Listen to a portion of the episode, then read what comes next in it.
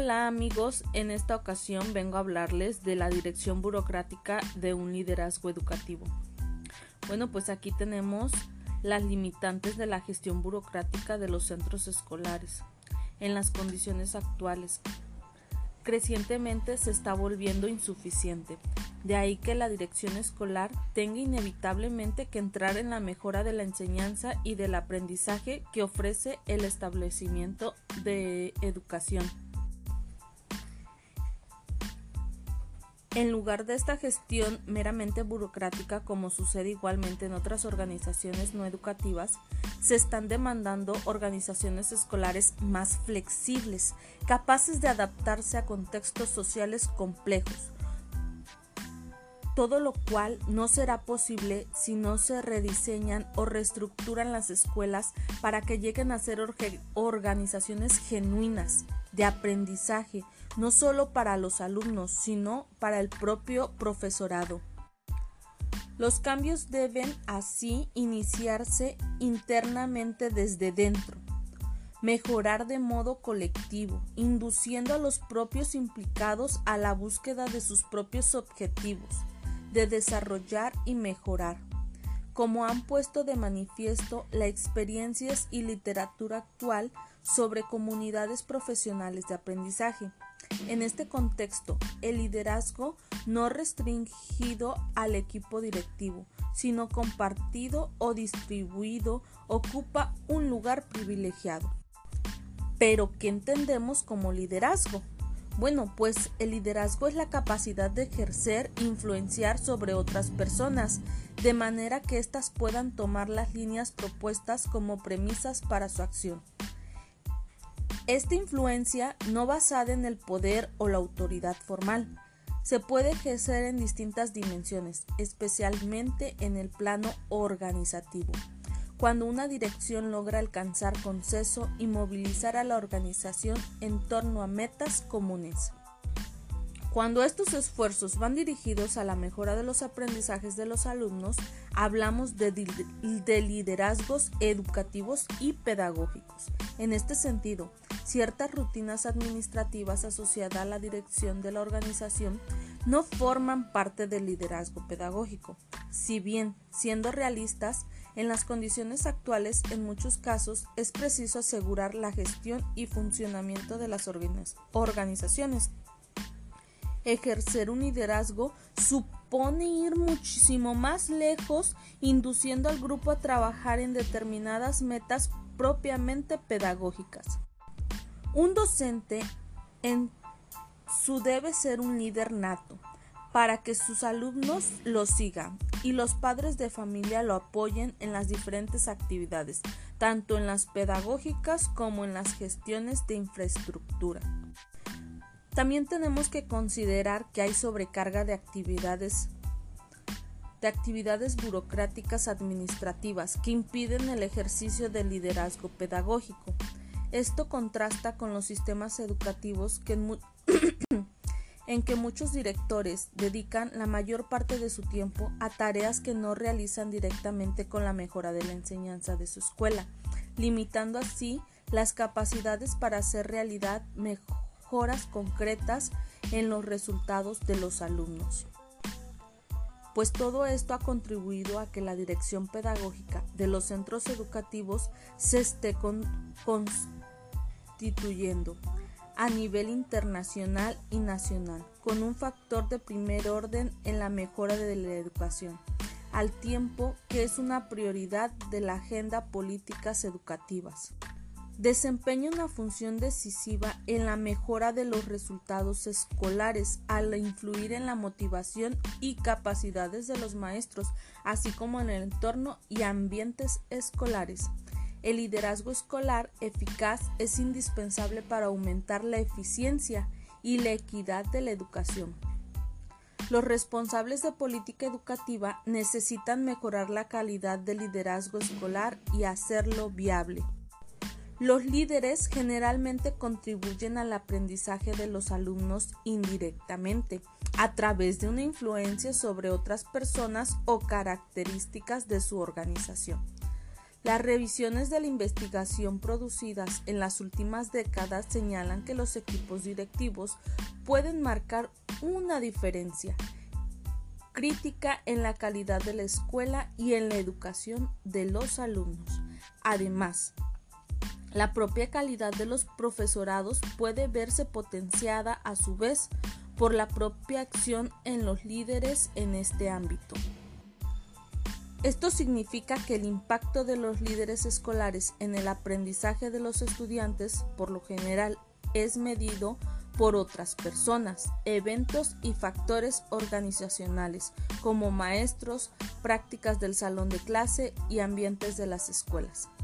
En otras revisiones se pone de, manifiesto los efectos que determinados modos de ejercer el liderazgo, son aún mayores en escuelas situadas en contextos vulnerables y de pobreza, donde un buen liderazgo educativo puede contribuir decisivamente a incrementar su índice de mejora. Estas investigaciones exploran las relaciones directas e indirectas, estadísticamente significativas, entre las acciones de los líderes y los resultados del alumnado. Promover y participar en el aprendizaje y desarrollo profesional de su profesorado. Una y otra pueden verse influenciadas por quienes ejercen roles de liderazgo, producidos de este modo mejoras en el aprendizaje del alumnado. En particular, como se describe posteriormente, cómo se puede intervenir en la cultura profesional docente Formación continua, condiciones en el trabajo del profesorado, de modo que favorezcan los objetivos deseados. Establecer una dirección. Los directivos efectivos proveen de una visión clara y un sentido a la escuela, desarrollando una competencia compartida y misión común en la organización, focalizada en el progreso de los alumnos. Esto implica establecer valores, y alinear al staff y a los alumnos de acuerdo con ellos. Establecer condiciones de trabajo que, que posibiliten al personal un desarrollo de sus motivaciones y capacidades, con prácticas que construyen una cultura colaborativa, faciliten el trabajo en equipo, así como gestionar el entorno. Bueno, esto ha sido todo por hoy. Nos vemos en otro podcast.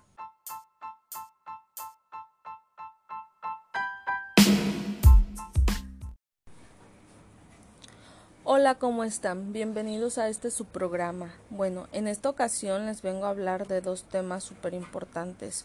Uno es la gestión escolar.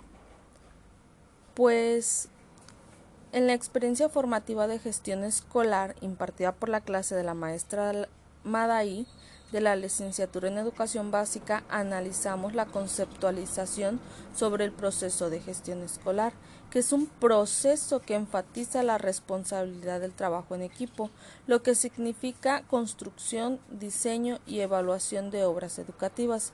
Se entiende que se pueden formular nuevas políticas del sistema para involucrar a toda la comunidad escolar. Anteriormente, en esta materia, hicimos unas entrevistas a docentes y a mí de la entrevista que yo realicé, pues a mí me quedó muy claro que la participación democrática es el apoyo del desarrollo de docentes y gerentes a través del, desarrollo programas educativos adaptados a las características y necesidades de cada escuela. También que la gestión escolar se puede enfocar en dos grandes rubros, como son la infraestructura de la escuela y todo lo material que hay en ella, o sea, lo que se consigue para que los alumnos tomen clases de una manera digna y hasta cómoda, como son las sillas, las mesas, los pizarrones, eh, que los niños tengan adecuadas instalaciones como los baños, canchas recreativas, este, un comedor, techo, que no se mojen o que no tengan frío cuando así se requiera o igualmente que tengan ventiladores para que puedan tomar una clase agradable en tiempo de calor. Pero también la gestión educativa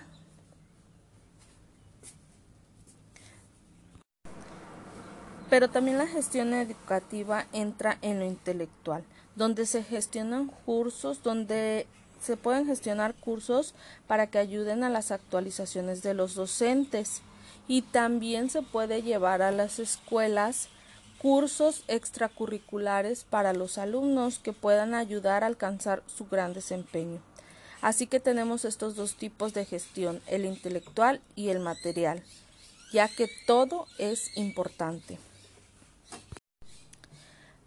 Para todo esto se necesita el análisis y, el y la fundamentación de la práctica directiva, se plantean las siguientes dimensiones de la gestión educativa que se encuentran presentes en los cinco módulos y se articulan a partir de ejes conductuales, planeación, evaluación del proyecto educativo. Para esto tenemos lo pedagógico o didáctico, que es donde entra las actividades propias de la educación. También tenemos la comunitaria, esta entra en los diferentes actores que toman las decisiones y las actividades de cada centro. El otro sería administrativa, que son las acciones del gobierno que incluyen estrategias de manejo de recursos humanos y financieros. También se requiere tiempo y requisitos. organizacional, que sería la última, donde se coopera para esta incluye los profesores y directivos, así como los estudiantes y los padres de familia bajo ciertas normas y exigencias institucionales. Bueno, eso es lo más sobresaliente que yo creo se realizó en la clase de gestión escolar, donde nos debe de quedar muy claro que un docente siempre debe de ser gestor de su escuela, de su entorno. ¿Por qué? porque esto va a beneficiar a nuestros alumnos. Ahora pasando a otro tema, este quisiera decirles a mis compañeros este que ya como son los últimos días en que vamos a terminar este octavo semestre donde ya terminamos la licenciatura de educación básica bueno, pues yo les quiero agradecer el haber compartido estos cuatro años, donde vivimos muchas cosas, algunas buenas y algunas malas, pero al fin y al cabo todos nos dejaron una enseñanza. En estos cuatro años he cambiado yo como persona, yo, Verónica, he evolucionado, he identificado cuáles son mis debilidades y cuáles son mis fortalezas, de manera que mis fortalezas les he utilizado para salir adelante en cada uno de los obstáculos que se me han presentado, y mis debilidades, ya que ahora sí tengo bien identificados cuáles son, he podido ir trabajando sobre ellos y mejorando poco a poco. Por este medio quiero dedicar estas palabras a mis compañeros, que tuve el agrado de convivir con ustedes durante este tiempo. Hemos trabajado juntos en diferentes momentos y he podido aprender mucho gracias a ustedes. A lo largo de nuestras vidas pasamos por muchos cambios, pero los cambios son necesarios en nuestras vidas para poder mejorar y adquirir más experiencia. Aún así hay cambios que nos pueden producir cierta tristeza o sentimientos de nostalgia, como el despedirnos de esta etapa, pero no pero nos espera una vida laboral donde podemos aportar mucho. Hoy dejamos de ser compañeros de clase, pero nos espera un futuro como compañeros docentes. No quisiera pasar por alto y agradecer también a todos y cada uno de los docentes que impartió una clase, que compartió sus conocimientos conmigo. Gracias, muchas gracias a todos.